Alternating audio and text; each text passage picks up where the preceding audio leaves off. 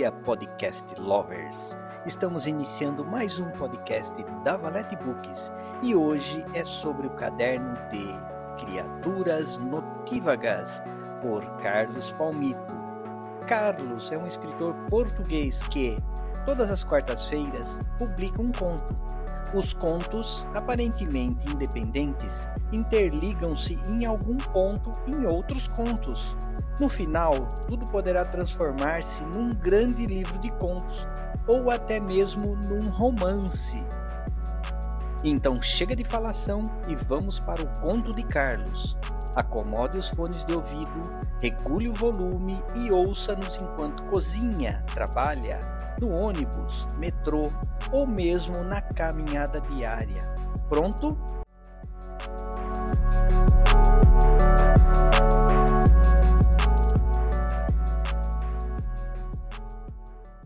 para proteger e servir, parte 3 A Busca, por Carlos Palmito.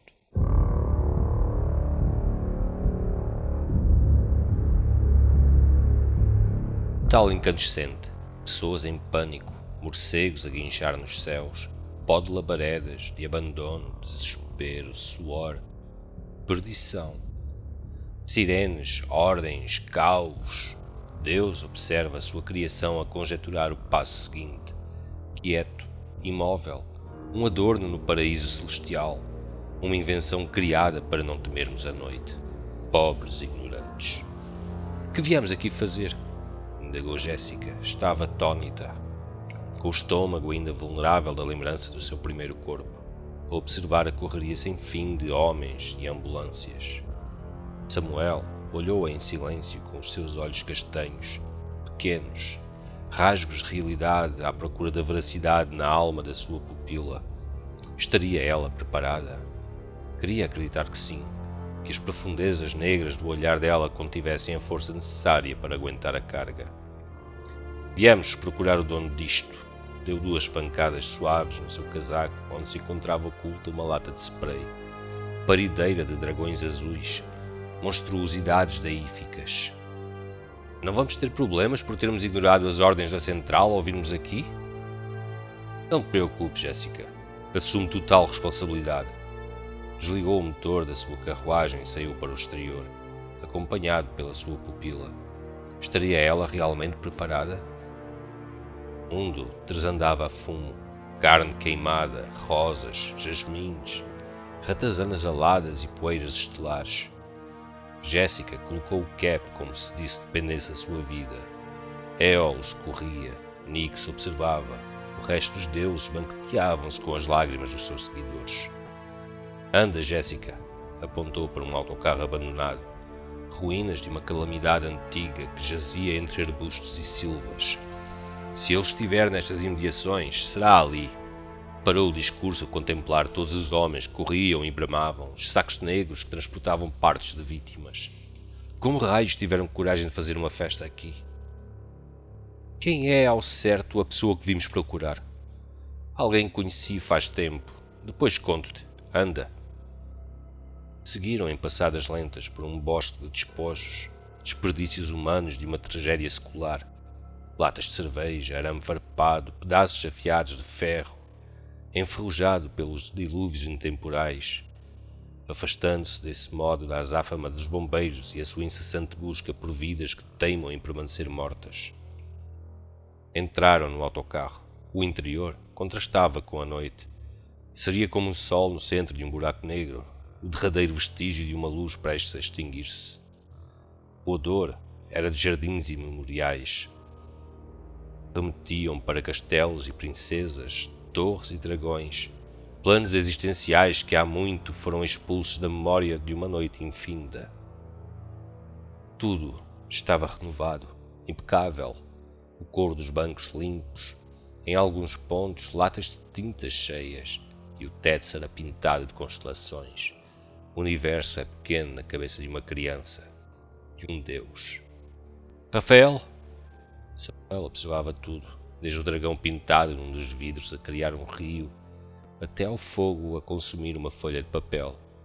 Estás aqui, rapaz? Apenas morcegos e a escuridão responderam. Nem a lua brilhou ou o fumo se desvaneceu. A algazarra continuava junto ao armazém. Um filme mudo que, se não fosse trágico, seria uma comédia. Onde dançam os anjos quando as nuvens se dissipam? Onde nadam as sereias quando os mares congelam? Farão patinagem sobre as suas caudas? Cantarão para os ursos e pinguins e posteriormente para o vazio gélido de um planeta moribundo? Quem é o Rafael? Jéssica passava os dedos sobre as inúmeras pinturas nos vidros. Poderia mesmo ser vitrais, desprovidos de anjos e arcanjos. Samuel olhou para a neta que não era sua. Por momentos tinha esquecido, olvidado até a sua idade. Por instantes tinha viajado para longe, um pântano antes da primeira pessoa tocar o solo do pecado. Viu a estaca cravada no coração da velha, a avó, que não era sua. No seu olhar dançavam cometas, no rosto lágrimas cristalinas, salgadas por oceanos da memória. No cabelo, uma coroa de flores, rosas brancas e negras. Todos temos dois lados, Samuel. Cabe a nós saber qual alimentar, com uma maior frequência. A voz rasgava os ouvidos, mas no mesmo instante era melodiosa. E desengana-te, anjo de azul se pensas que consegues alimentar apenas o branco ou o negro. Samuel, a rapariga dos cabelos cor da noite, desguarnecida de luar, ouviu a voz, ouviu a memória, os vitrais vibraram. Samuel, insistiu ela, num... não existia um ser puro, um embrião, antes de ser tocado e manipulado pela humanidade, antes de lhe imiscuírem os valores humanos sobre o bem e o mal. Porra, acorda, estou a ficar com medo. O que é um ser desprovido dos valores morais sobre o divino e o satânico? Um sociopata? Poderá um embrião ser um sociopata? Terá ele tal capacidade? De quem é esta voz? Ele piscou os olhos, acordou do transe. O pântano foi substituído por assentos de couro. Estava sentado no lugar 25. Na sua frente, um anjo de olhar negro. No teto, constelações, na reminiscência, a voz da velha. Desculpa, sentia-se embaraçado. Ele não está aqui, vamos. Existem mais locais onde sei que ele costuma estar. De quem era a voz? Explico-te ainda hoje, mas agora temos que ir. Em menos de cinco minutos estavam no carro. Os pirilampos dançavam com as ratazanas aladas nos céus de uma cidade que jamais conhece os faróis da viatura número 561 acenderam-se. Jéssica mirou por uma última vez os bombeiros antes do carro transpor a curva e com isso os perderem do campo de visão. Seu íntimo gostava de ter uma reunião com a administração celestial para saber que entidade tinha sido a responsável pela autorização da festa. A história repete-se. O papel clamou para mais almas. Existirá um Deus do papel eram muitas horas e apenas alguns minutos. Tempo deixa de ter importância quando vivemos presos numa noite sem fim, quando somos meras marionetas de Nix. Quando estacionaram o carro em frente ao snack bar, o neon gritava ar irado. Tinham chegado ao local seguinte. Jéssica colocou o seu cap uma vez mais, o escudo protetor da negra cabeleira de uma aprendiz de anjo. Abriu a porta, saiu por exterior. O lixo bailava com o vento, as luzes publicitárias de um arco-íris grelhado tremuluziam. As estrelas apareciam e desapareciam por entre o fumo da fábrica de papel. Vamos! Samuel estava recomposto. Existem segredos entre as linhas, ocultos à vista de todos. A velha sussurrava com o vento. Os pós da derme da rapariga dos olhos negros arrepiaram-se. As portas, onde as cores são consumidas, abriram-se de par a par, escancararam-se para receberem os seus clientes. Uma meretriz num beco lamacento. Um arco-íris grelhado, já debutado, pálido, da luz das estrelas, como serão os arco-íris lunares. Em que posso servi-los? Uma rapariga de tranças cor-de-rosa e a cara cheia de sardas sorria para os polícias. Os clientes olhavam em desconfiança. Aqui vivia a escória humana, uma repetição ambulatória que se arrasta de um arco-íris. e masmorras. A Maria Madalena está? indagou Samuel. A velha! Mal as palavras saíram, a rapariga tapou a boca. Desculpe, não está. Hoje faltou. Obrigado. Ambos os polícias dirigiram-se para a saída. Na ombreira da porta, Samuel olhou para trás, piscou o olho e retorquiu algo que lhe ficou preso na cabeça. Não te esqueças, trancinhas. Um dia também serás velha, a não ser que te percas pelo caminho.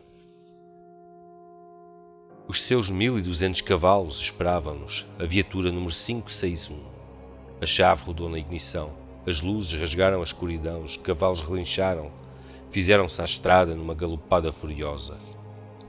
Quem é a velha? Jéssica estava confusa, segurava o cap nos joelhos. O intercomunicador estava em silêncio desde o beco. A central estava muda. É a da voz que ouvimos? Não, essa é outra. Esta aqui é uma amiga de longa data. Calou-se. Existem espinhos no caminho até aos tempos que se perderam. Podíamos ter sido muito mais, mas ela casou com um merdas e manteve sempre fiel a ele. Amei-a. Hoje recordo-a. É por isso que aqui vieste? Para a recordares? Samuel riu-se. Existia melancolia presa na risada. A noite é dos poetas e dos amantes. Onde andam eles nesta cidade? Não, minha querida. Vim para ver se ela sabia do Rafael. Ele é filho dela? Não. O filho é outro merdas, ainda maior que o pai. A melancolia transmutou-se, como o vento que sopra de sul e repentinamente passa a vir de norte, gélido, cortante. O Rafael é o dono do spray. Por que não perguntaste à rapariga por ele? E Maria Madalena costuma dar comida às escondidas ao puto. Além que tenho certeza que ela sabe os locais para onde ele deambula. E agora, mestre? Aprendiz de anjo riu da sua própria piada. Mestre e aprendiz, onde vamos nós nesta noite? Ele refletiu. Sabia onde morava a filha do argentino, uma das poucas que conseguiu transpor a barreira fictícia da cidade, entrar nas muralhas, no coração de uma criança em crescimento. Ela era a chaga na alma de um deus, a exceção da regra. Ninguém entra, ninguém sai. Existem dois locais, carro parou num stop. Ao longe, no outro extremo da avenida, onde iam entrar, um homem de gorro verde conduzia um carrinho de supermercado, seguido de perto por um gato. A ponte em ruínas e o forte. Já estivemos na ponte. Ela passou com os dedos pelos olhos. O cansaço estava presente, mas a curiosidade era grande. Vamos ao forte? A roça de anjos, fardados de azul, seguiu para norte ao entrar na avenida. Os flamingos eram neons, o fumo residente da noite estava parcialmente controlado. O céu, um emaranhado de constelações, o vento gelado, a velha sussurrava. Quando os espelhos da realidade se quebram, quando os demónios extravasam do seu enclausuro e os deuses escondem, sabemos que o fim está próximo. Eolos calou-se, Nix permaneceu, Odin continuava com o homem do gorro. Existem batalhas que têm de ocorrer. Nelas reside a esperança da sobrevivência. Poste de anjos param no topo da avenida onde se inicia o caminho de terra batida. Ambos desceram do carro, no local onde já tinham estado. O rio, o barco afundado, apodrecido, desmemoriado. Percorreram o percurso nessa estrada empoeirada a pé. Ficou no banco do passageiro. Vamos descer até lá embaixo, Existe ali uma coisa que te quero mostrar. Enquanto falava, Samuel ligava a sua lanterna. Jéssica imitava-o, com os cabelos negros a esvoaçarem ao vento. Caminharam por um trilho estreito, uma espécie de vereda até à margem do rio. Este corria em direção ao final da cidade das criaturas notívagas. Do lado de lá da fronteira existe um vazio cósmico. O absoluto, nada na terra de ninguém. Que me queres mostrar? Samuel apontou para um arbusto do qual uma raposa fugiu. A lua surgiu. Anda! Aquilo! Mal se aproximaram do arbusto, os olhos da aprendiz de anjo cravaram-se numa rosa branca que lá crescia, protegida pelas folhagens das mais diversas plantas. Como é que esta flor sobrevive aqui, tão isolada? A raposa olhava a ambos atentamente. No chão, junto ao arbusto, estava uma mochila da cor dos cabelos de Jéssica. Um observar mais atento mostrou a entrada de um túnel. A rosa permanecia na entrada, branca, imaculada, um guia para anjos. Ele está aqui dentro, apontou para a mochila. É do Rafael. Entraram na penumbra, nos segredos por desvendar, seguidos pelo olhar atento de uma velha pereceu faz muito tempo atrás. As lanternas iluminavam o caminho. Para trás ficava a terra dos homens. Ali, o labirinto dos anjos e demónios, a estrada da redenção sem idade. Fim da parte 3.